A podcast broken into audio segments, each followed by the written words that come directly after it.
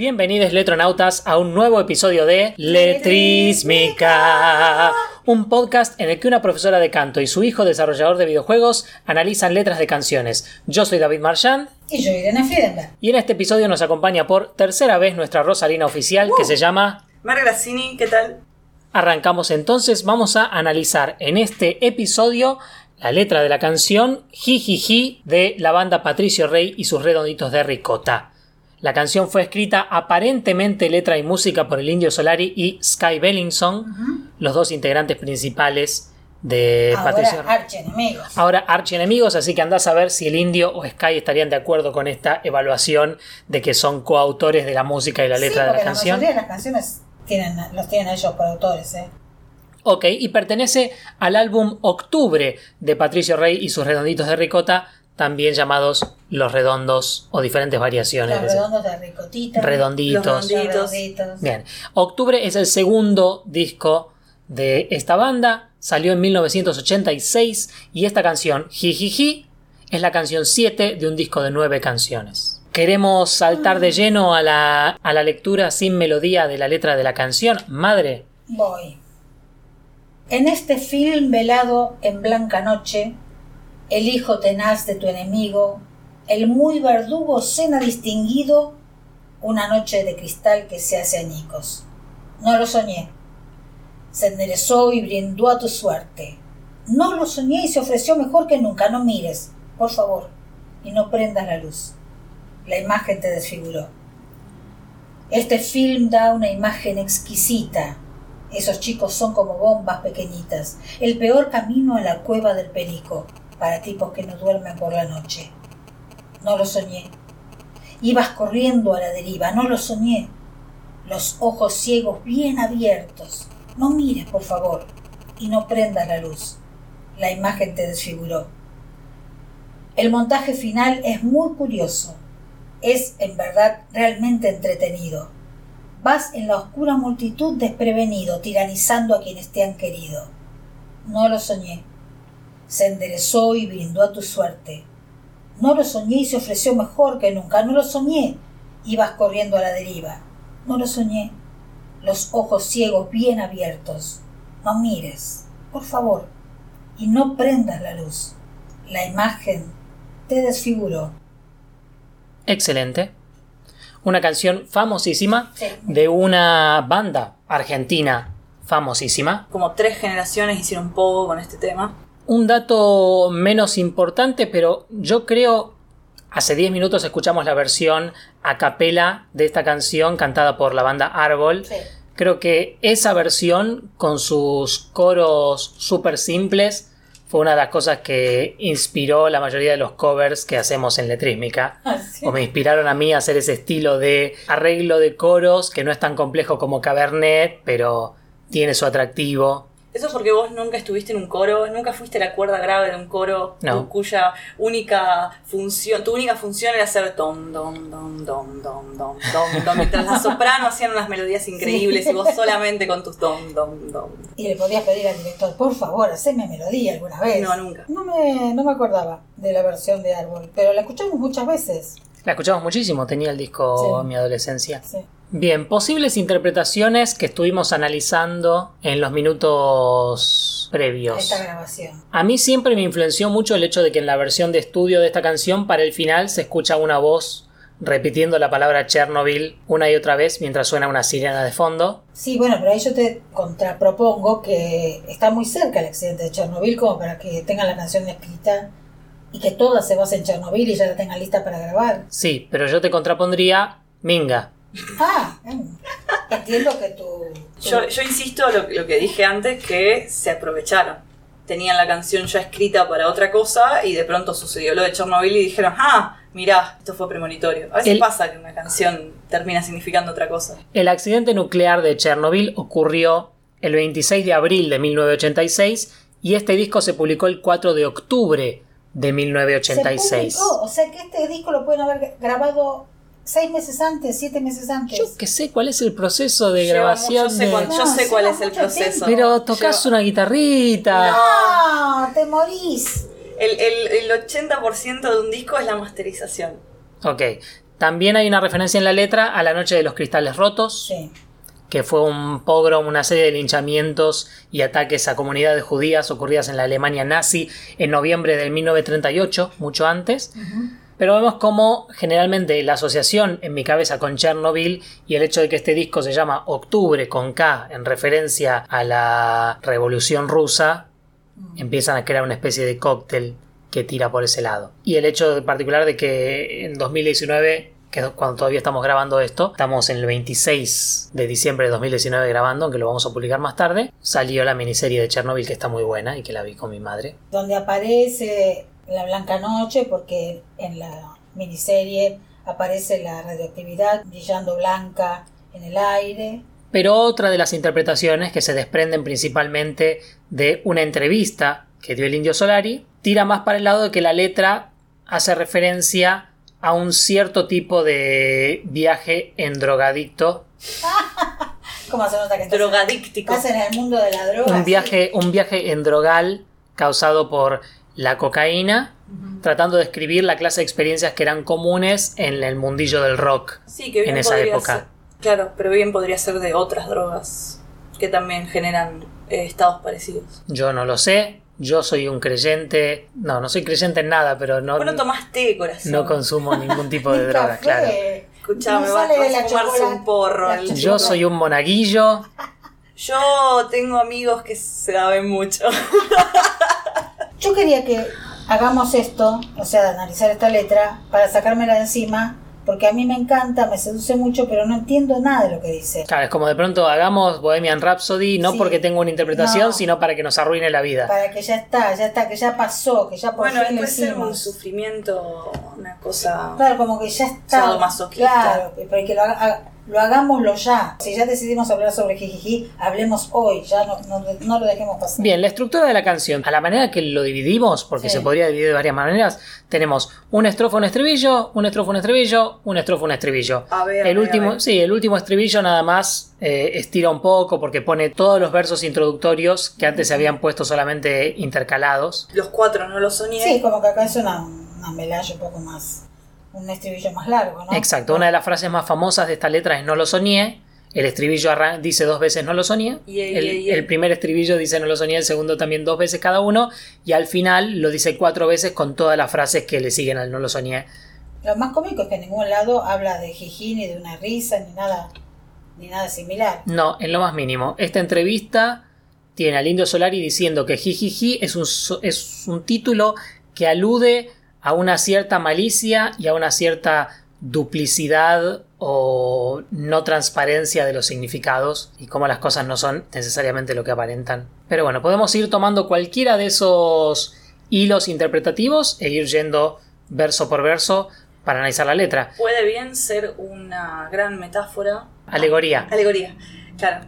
Puede ser toda una gran alegoría comparando eh, las drogas con la guerra o eh, distintos episodios de violencia. Absolutamente. Y como siempre aclaramos, la interpretación del Indio Solari es una de las pocas que están disponibles, así que la usamos de material, pero es una interpretación más de las que pueden llegar a ocurrir. Sí, el ¿no? Indio Solari es famoso por crear letras y poemas muy surrealistas, con interpretaciones no claras. A partir de las cuales eh, no le interesa a él dar ninguna explicación respecto de eso. Totalmente. De hecho, la entrevista dice una de las pocas veces que el indio habló de sus letras. Cuando vinieron por primera vez a la Argentina Silvia Rodríguez y Pablo Milanés, que fue en los 80, o sea, cuando terminó la dictadura, y acá todos los discos de Pablo Milanés y de Silvia Rodríguez este, circulaban clandestinamente, digamos, pero ya eran un fenómeno popular. Los periodistas estaban enloquecidos preguntándoles qué querían decir las canciones. Pero son bastante más claras Sí, las canciones bueno, de Silvia pero Rodríguez. igualmente, bueno, en aquella época resultaban bastante poco claras,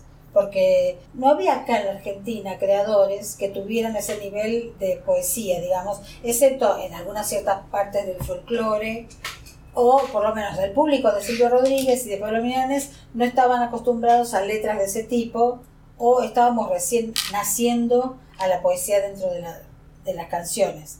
Claro. Nosotros como público, ¿eh? Claro, porque después de la dictadura es cuando surgen eh, bueno, la trova, La trova, eh, claro. León Gieco Exactamente. pasa a ser más popular, porque León Gieco tocaba de antes, pero Sí, pero no, escondido. se, se los, claro, se los, se los conoce a partir de Malvinas en realidad. Claro, Y me acuerdo que, que tanto Silvio Rodríguez como Pablo Milanés, se- a pesar de que se sentían re incómodos cuando les preguntaban, trataban de contestar como podían y siempre era como un esqueleto, contestaban acerca de un esqueleto mientras vos veías una, una cosa totalmente rellena de, de muchas más imágenes y, y cosas, pero era una, fue una situación bastante compleja. Y te digo, no fueron periodistas idiotas los que le preguntaban, porque eran periodistas de gran nivel, como Liliana Down, gente así que, que hacía años que los escuchaban y los difundían, Pérez, también, o sea, gente que estaba en la música. Nada. Siempre pones a un artista en apuros cuando le preguntas qué significa, como si el significado fuera la cosa más importante de la canción, y es una de las cosas de la canción. Sí. Claro. Y además como si el autor lo supiera, como si fuera el trabajo del autor determinar con total autoridad cuál es. Yo tengo una impresión sobre la primera estrofa.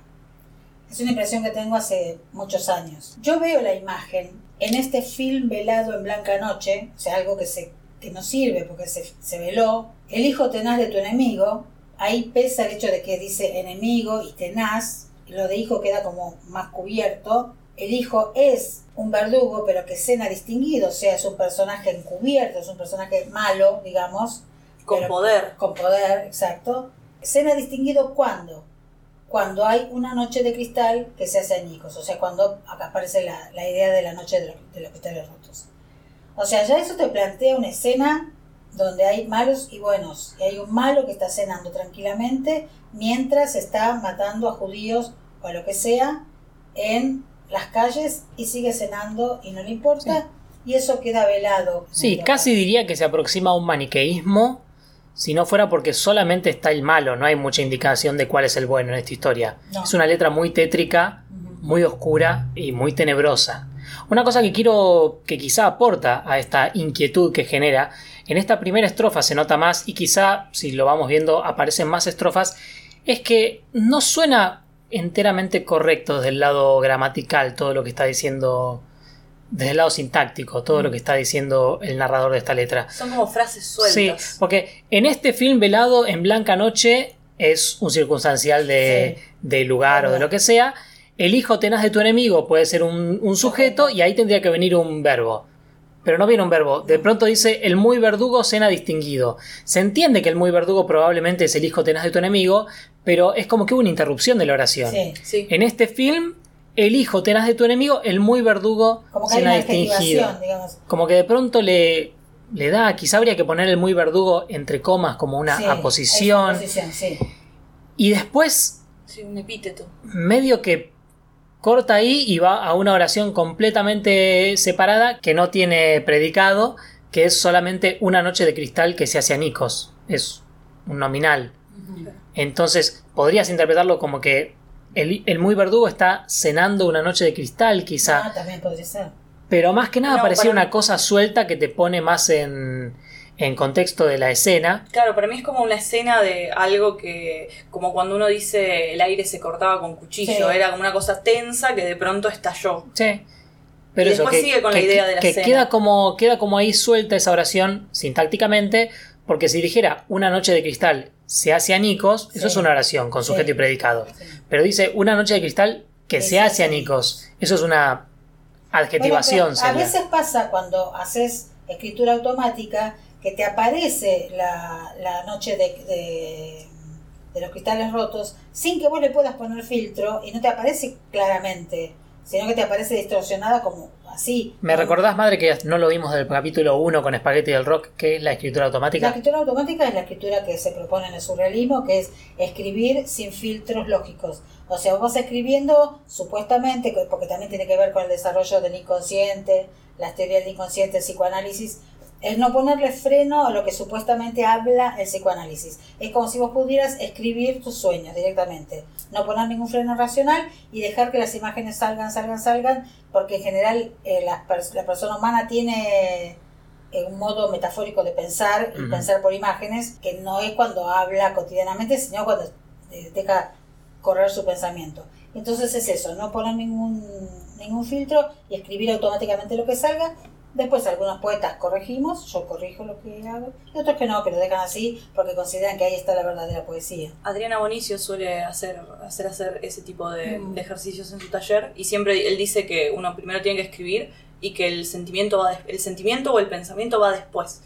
Como bueno, vos primero escribí y después te fijas cómo podés adaptar eso a lo que vos querés decir y Claro, porque cuanto más automático es, es más eh, genuino o más sincero porque no le estás poniendo ninguna restricción, ninguna censura. Claro, sí, Bien. y también producís más. Uno, el, el gran problema de la gente que empieza a escribir es que siente que no le sale nada o que las palabras no están a la altura de lo que quiere decir, entonces bueno, escribí lo que te salga y o el significado parece- viene sí, después, dice. Sí, yo no practico mucha escritura automática, pero desde mi punto de vista me parece que lo mejor de este sistema es que en lugar de tener que construir sentido desde una página en blanco a la letra completa, Exactamente. primero te creas como el bloque de mármol como salga y después le vas sacando para que llegue algo. Sí, es como la gente que tira manchas de acuarela en una hoja y después vi- Ah, mira, mira, encuentra, encuentra Bueno, formas. hace poco, Mer, estuvimos en La Plata viendo a, a Yelén García, una ilustradora platense excepcional que estaba haciendo toda una serie de personajes basados en manchas de pintura que estaban alucinantes. Sí, Ayu, Pero- Ayu y Luchi Castés también suelen hacer ese tipo de experimentos y hacen unos personajes increíbles. Para ir cerrando un poco esta primera, esta primera estrofa,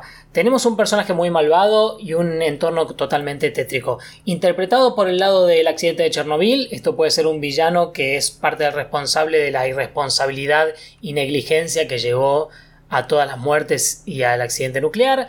Visto desde el lado del eh, pogromo, del pogrom nazi, también puede ser por ahí hay un villano muy claro. Visto desde el lado de Las drogas. las drogas, algo que no mencionamos es que en la entrevista de lo que habla principalmente el Indio Solari es de la paranoia que genera la droga. que genera Él dice la cocaína. que Así podría que- tener que ver con la Blanca Noche. Totalmente, Ah, totalmente, y tiene sentido que en un poema sobre la paranoia arranquemos con un malvado que está tratando de hacer algo malo, como es la sensación que tenemos en nuestros momentos más paranoicos, es que hay alguien o algo con intenciones malvadas tratando de crear alguna especie de tragedia o Sí, catástrofe. sí. ¿Ustedes se en- sintieron paranoicos alguna vez? sí. Yo no. Eh, es decir, conozco el sentido paranoia, entiendo lo que significa.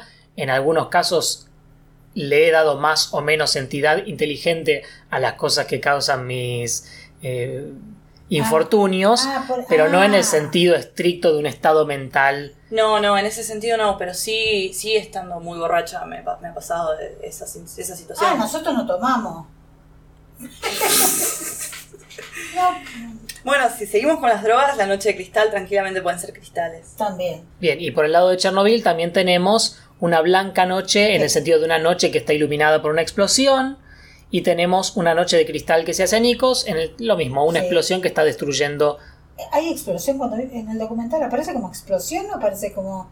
No acuerdo. Sí, todo, primero que nada no es un documental, es una miniserie, está Ay, completamente ficcionalizada. Sí, totalmente, tenés razón. Pero además, sí, parte de la gracia es que el reactor explota y nadie cree que puede haber explotado. Y esas cosas que se ven volando en la, en la serie, ¿es como la radiación o son restos del. Me imagino que son restos de material que tienen radiación porque Mm, estuvieron sí, en, sí, el lugar. Y ahí vamos al primer estribillo. No lo soñé. Ocasionalmente tratamos de mencionar brevemente la melodía. Esta es muy icónica, no es solamente no lo soñé, Claro. sino que si lo gritamos y la E de no, de no Sí. lo soñé se estira un montón. Es no, lo lo soñé.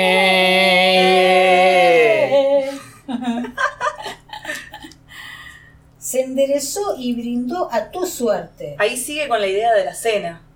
Estaba comiendo, Claro, claro, se enderezó y, brindó y tu brindó suerte. tu suerte. De- eh, de una cosa es una, una imagen bastante ominosa. Sí, sí. Uno sí, no está brindando a tu suerte No, bien. No, como jugando, jugándose tu suerte. Sí, El otro se juega tu suerte.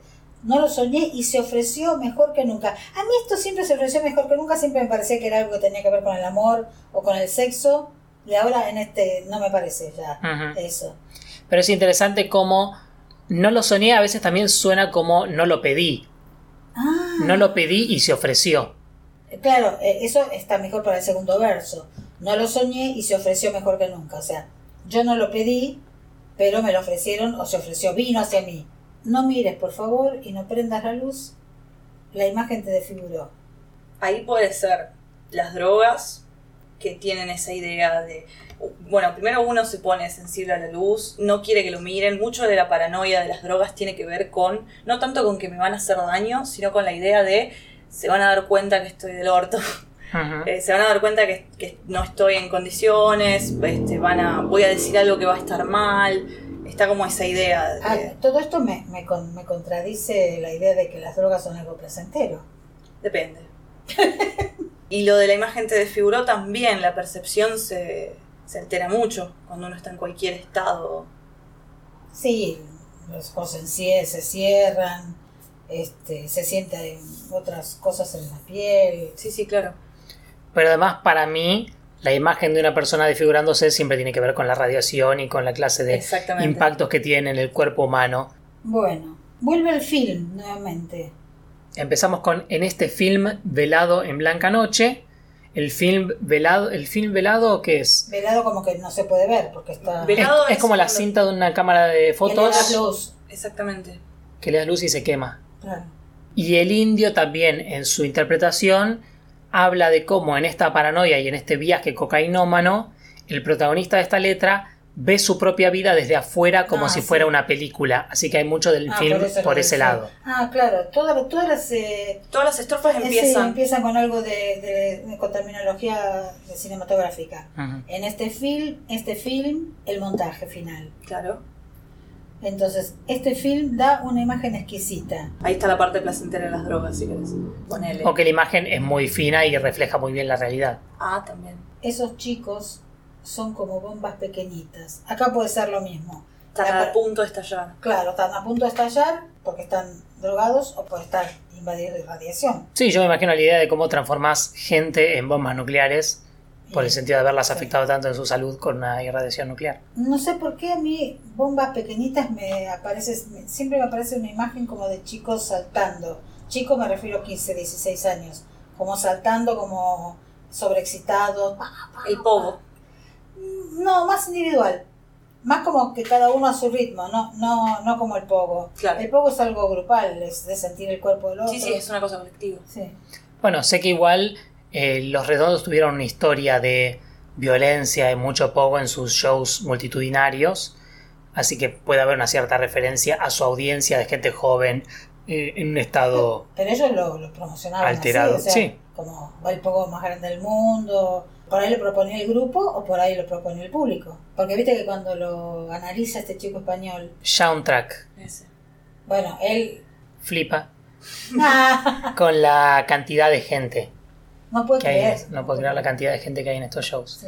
Es cierto que el indio y en su momento también Los Redondos es, fue una banda increíblemente popular y con una base de fans increíblemente numerosa. Sí, y lo, que era también increíble era que estaban fuera del circuito comercial, digamos. Ellos siempre trabajaron independientemente, digamos. O sea que también compartían con el público una filosofía de cierta independencia de los monopolios discográficos. Sí, siempre estuvieron esa, en ese concepto raro en el cual, depende de cómo lo mires, pueden ser una cosa súper popular y mainstream, porque lo sigue un montón de gente y son una parte indivisible de la cultura argentina, o pueden ser una cosa súper underground, porque empezaron y durante mucho tiempo de su carrera estuvieron fuera de los círculos principales de promoción de música y de, y de shows. Para mí son las dos cosas a la vez. Sí, sí, Hay una, cultura de lo indie que por más que se vuelva popular sigue teniendo esa estructura de no firmar con una discográfica, por más que después vendas millones de copias que imprimiste vos por tu cuenta. Como los videojuegos. Como los videojuegos, estaba pensando completamente en eso. Stanley Parable no es menos indie porque se haya descargado infinitas veces. Bueno, este film da una imagen exquisita. Esos chicos son como bombas pequeñitas. También el diminutivo, ¿no? Como que le pone y le saca bombas pequeñitas. Sí. Y es curioso que le ponga ese diminutivo, que muchas veces se usa ese tipo de diminutivos para forzar una rima, cuando en esta letra y en la mayoría de las letras de los redondos no, hay ninguna intención de ponerse a rimar nada. Eso es lo que digo, yo también se puede escribir canciones sin rima. Y me imagino que nadie te lo habrá discutido. No, pero cada vez que quiero escuchar, quiero escribir una canción no me sale una rima ni... Claro, la rima a veces se siente como que le da un cierto sentido Yo no puedo escribir sin rimar. Te da una, una estructura básica. Exactamente, siento que no está. Porque si no es como, bueno, si, si esta, ca- si esta última palabra de este verso no tiene que rimar con nada, entonces puedo elegir cualquiera de las 500.000 palabras del castellano. Completamente, sí. Entonces no, es, es aleatoria. Pero sí, entonces, en este caso rima y es una de las peores rimas porque es una, es una rima que incluye un diminutivo. Eh, exquisita no es un diminutivo, pero que rima con un diminutivo que es pequeñita. Y después de esos dos versos, que son cada uno una oración entera, viene otra oración trunca. Viene otra, otro simplemente un nominal, un sujeto Sí. Bastante largo que, abarca dos versos. El peor camino a la cueva del perico para tipos que no duermen por la noche. Bueno, para mí esto acá, lo que a mí me sorprende es la palabra perico. Sí, nunca entendí a qué se refiere. Yo asumo que es el dealer. Para mí es el dealer de los, los tipos que no duermen con la noche, por la noche, claramente son los cocainómanos. Sí. Y el eso.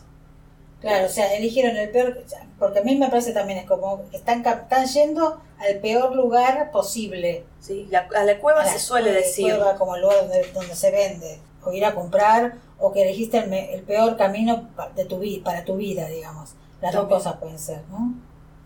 Yo me, me imagino como la escena de la manija de son las 4 de la mañana y nos quedamos sin lo que sea que estamos tomando y no sé, nos vamos a ir a no importa dónde a buscar más. Y después volvemos al estribillo. El estribillo 2 termina con los mismos dos versos que el anterior. Sí. No mires por favor y no prendas la luz, la imagen te desfiguró. Pero los primeros dos versos son diferentes. Empiezan ambos con no lo soñé, pero la frase que viene después de no lo soñé es diferente. Antes teníamos no lo soñé, se enderezó y brindó a tu suerte. No lo soñé y se ofreció mejor que nunca. Ahora tenemos no lo soñé, ibas corriendo a la deriva. No lo soñé, los ojos ciegos bien abiertos.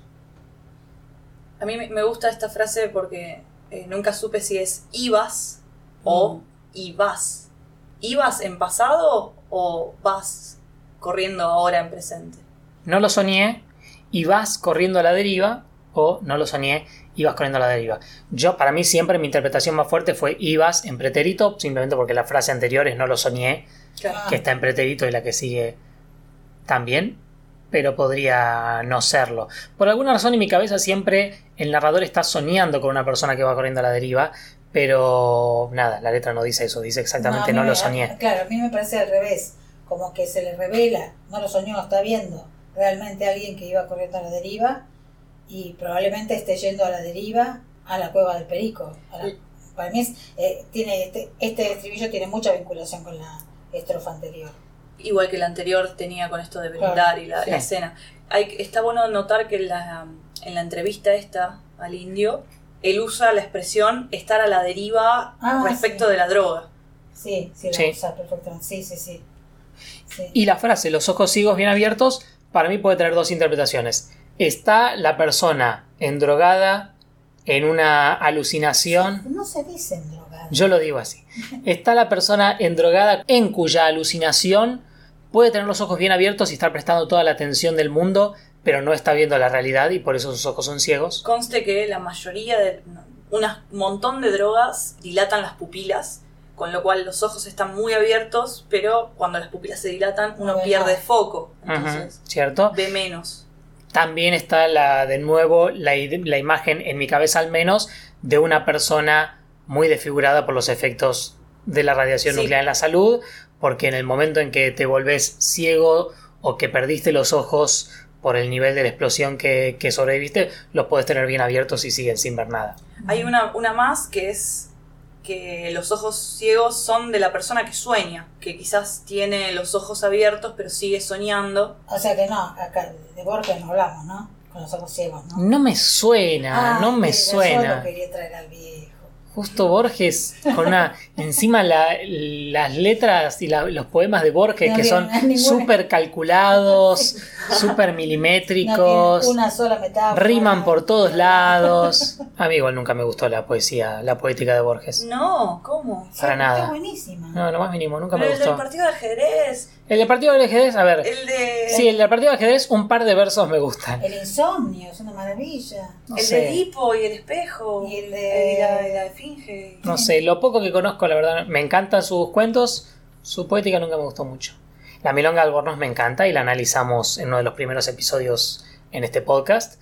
Pero no, y la Fundación Mítica de Buenos Aires, donde que termina rimando aire con aires, no, nunca terminé. Bueno, eso es terrible. sí. Nunca terminé de entender por qué lado cansó. iba. Porque se cansó. Está bien.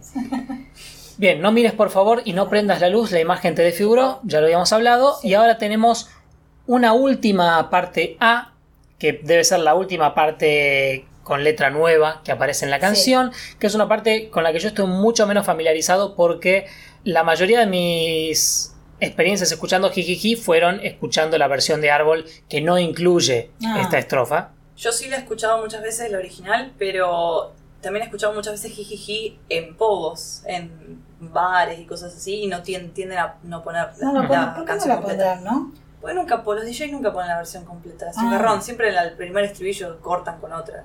Ah. Eso pasaba con los tangos. Nadie sabe la segunda estrofa de los tangos porque hubo décadas y décadas de que el cantante era solamente el estribillista, entonces cantaba la primera estro él cantaba el estribillo, primera estrofa, estribillo y terminaba. Y la segunda estrofa nunca. Bien, el montaje final es muy curioso. Volvemos a la idea del Sí. film, solamente que esta vez no, mencionándolo, sino refiriéndonos al montaje, más al producto, Sí, sí. no al material que compone la película. Y yo diría que si transcribiéramos la letra, incluso podría caber uno o dos puntos acá. Porque el Ah. montaje final es muy curioso y después se la pasa describiendo lo que está viendo en el montaje, que visto desde el punto de vista de la persona alucinando por efecto de las drogas, se pone a hablar de todo lo que está viendo en este momento. Y El montaje es su visión eh, separada de la Es realidad. finalmente el- este film. Entonces, es en verdad realmente entretenido. Es una película, una así que entretenido. Sí. En la entrevista, el Indio Solari también hace referencia a ciertos términos de la psicología que no sabemos si él maneja muy bien. Se refiere en algún momento a la psicopatía, que quizá por nuestra parte lo leíamos como si lo que realmente quisiera decir era la Psicosis. psicosis, pero bueno, en la psicopatía podría una persona quizá interpretar como entretenido algo que en realidad es trágico. Claro, la, la psicopatía leíamos que tiene que ver con no formar lazos y no poder ver a las otras personas como personas realmente, sino como instrumentos con los cuales Yo y, mi, cosas. yo y mi cero interés en la psicología humana no puedo opinar mucho al respecto, pero se lo dejo a ustedes dos que saben mucho más que yo. Y em, el montaje final es muy curioso, es en verdad realmente entretenido.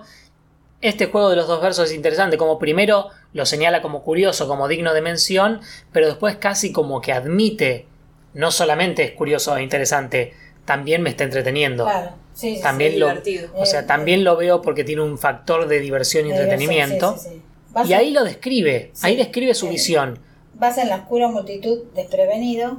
tiranizando a quienes te han querido. Acá aparece un poco lo de la psicopatía, ¿no? Para mí ahí aparece la psicopatía y aparece el estado el estado paranoico de las drogas, en donde, bueno, la oscura multitud puede ser o bien el boliche o bien esta cosa de que eh, el faso, por ejemplo, te hace ver más oscuro. Ves, Ah. ves como a través de un velo negro. Ah, Y esto de tiranizar a quienes te han querido tiene que ver quizás con esta idea de, de la paranoia de que las personas que te caen bien porque te estás endrogando con ellas, de pronto las ves como enemigos, las ves como, claro. uy, ¿qué van a pensar de mí? Por alguna razón esta estrofa se me hace un poco más personal, pero quiero señalar que a diferencia de la mayoría de las letras que tendemos a analizar, esta ya arranca y durante toda la letra se la pasa usando primeras y segundas personas. No es como otras en las cuales te describe cuestiones en tercera persona No. y de pronto para efecto te mete un vos, un tú o un yo. No, esta ya en el segundo verso dice tu enemigo, ya refiriéndose Sí. a una persona a la que está hablando, y cuando arranca el estribillo ya Dice, dice no lo soñé, así que primera persona no tiene grandes reservas con respecto a plantarse como personaje el narrador y a plantar a su enunciatario al que le habla. También hay una cosa, pensaba que yo tengo, tengo mucho bagaje de saber cómo se sienten un montón de drogas, porque tengo muchos amigos que experimentan y me cuentan y que además investigan mucho, son como muy nerdos de la droga, entonces antes de tomar cualquier cosa investigan qué efectos tiene en el cerebro y todo esto.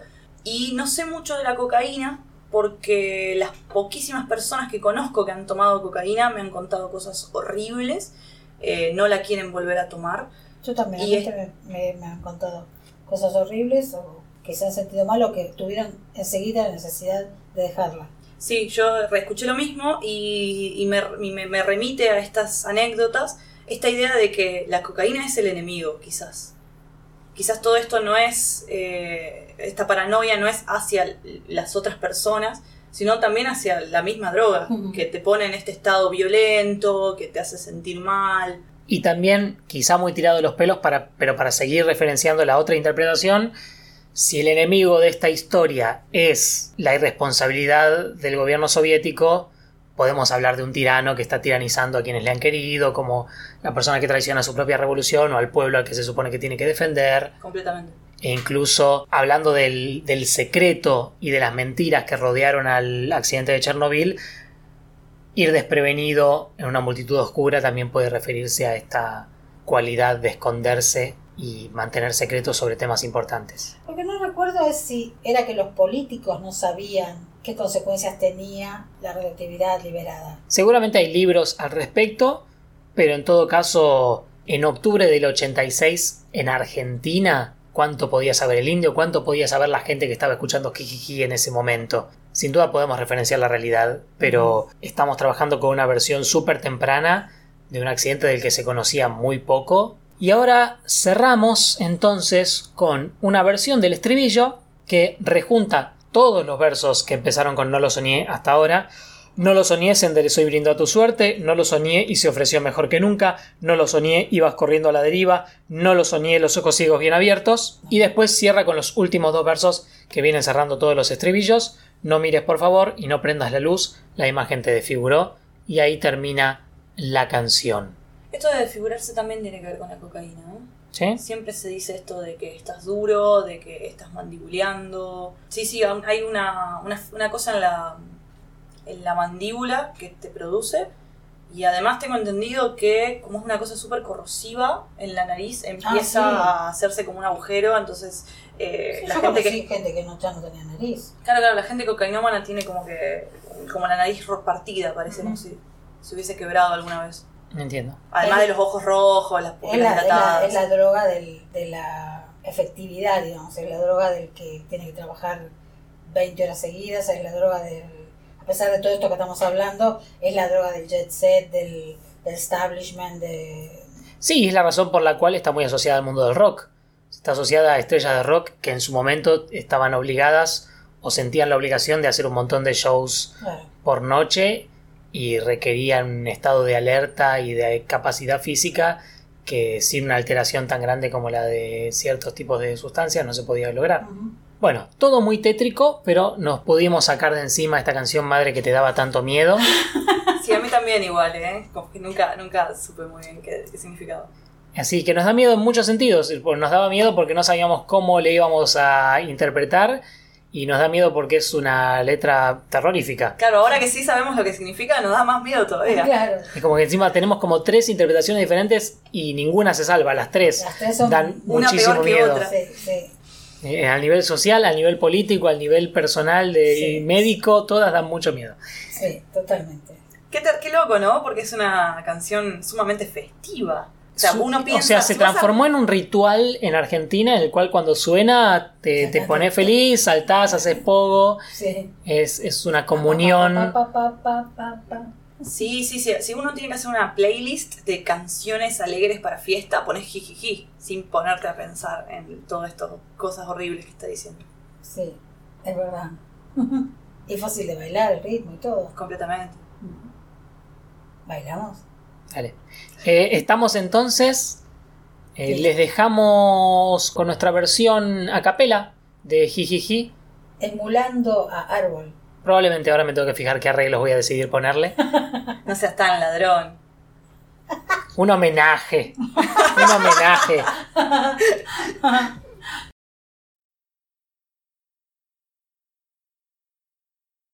En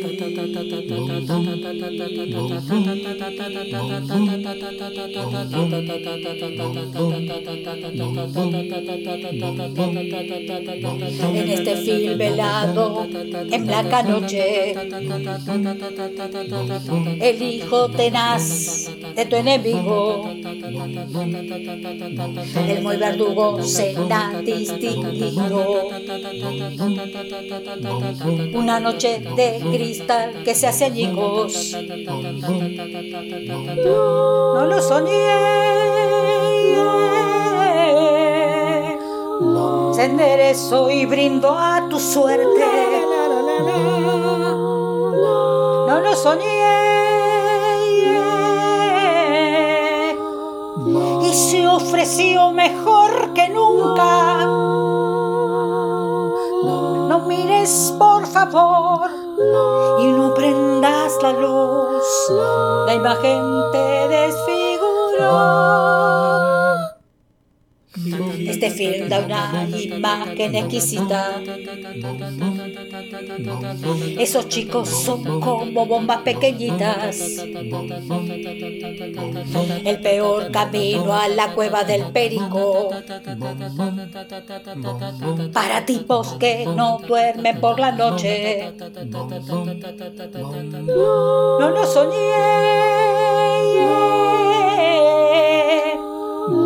Ibas corriendo a la deriva. Soñé. Los ojos ciegos, bien abiertos. No mires, por favor, y no prendas la luz. La imagen te desfiguró.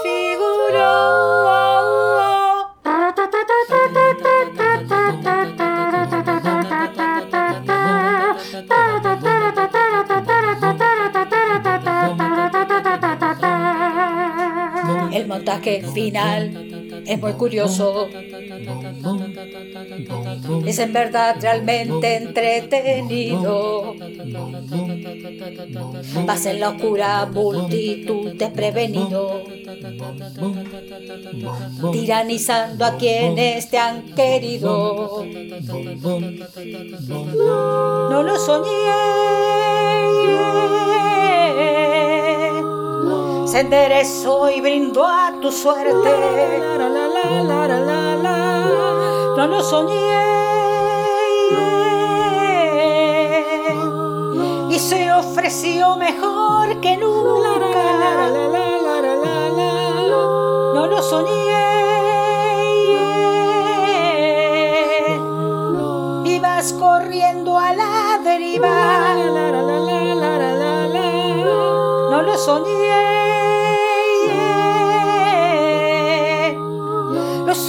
Ojos ciegos bien abiertos. No mires, por favor, y no prendas la luz. La imagen te desfiguró.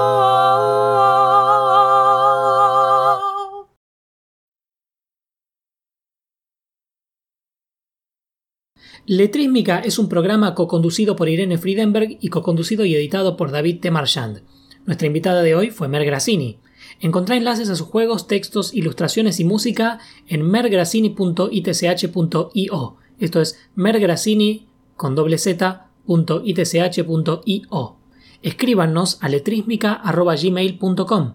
Escúchenos en YouTube, Facebook, Spotify, iTunes, Anchor o donde sea que escuchen podcasts y suscríbanse para no perderse un solo episodio.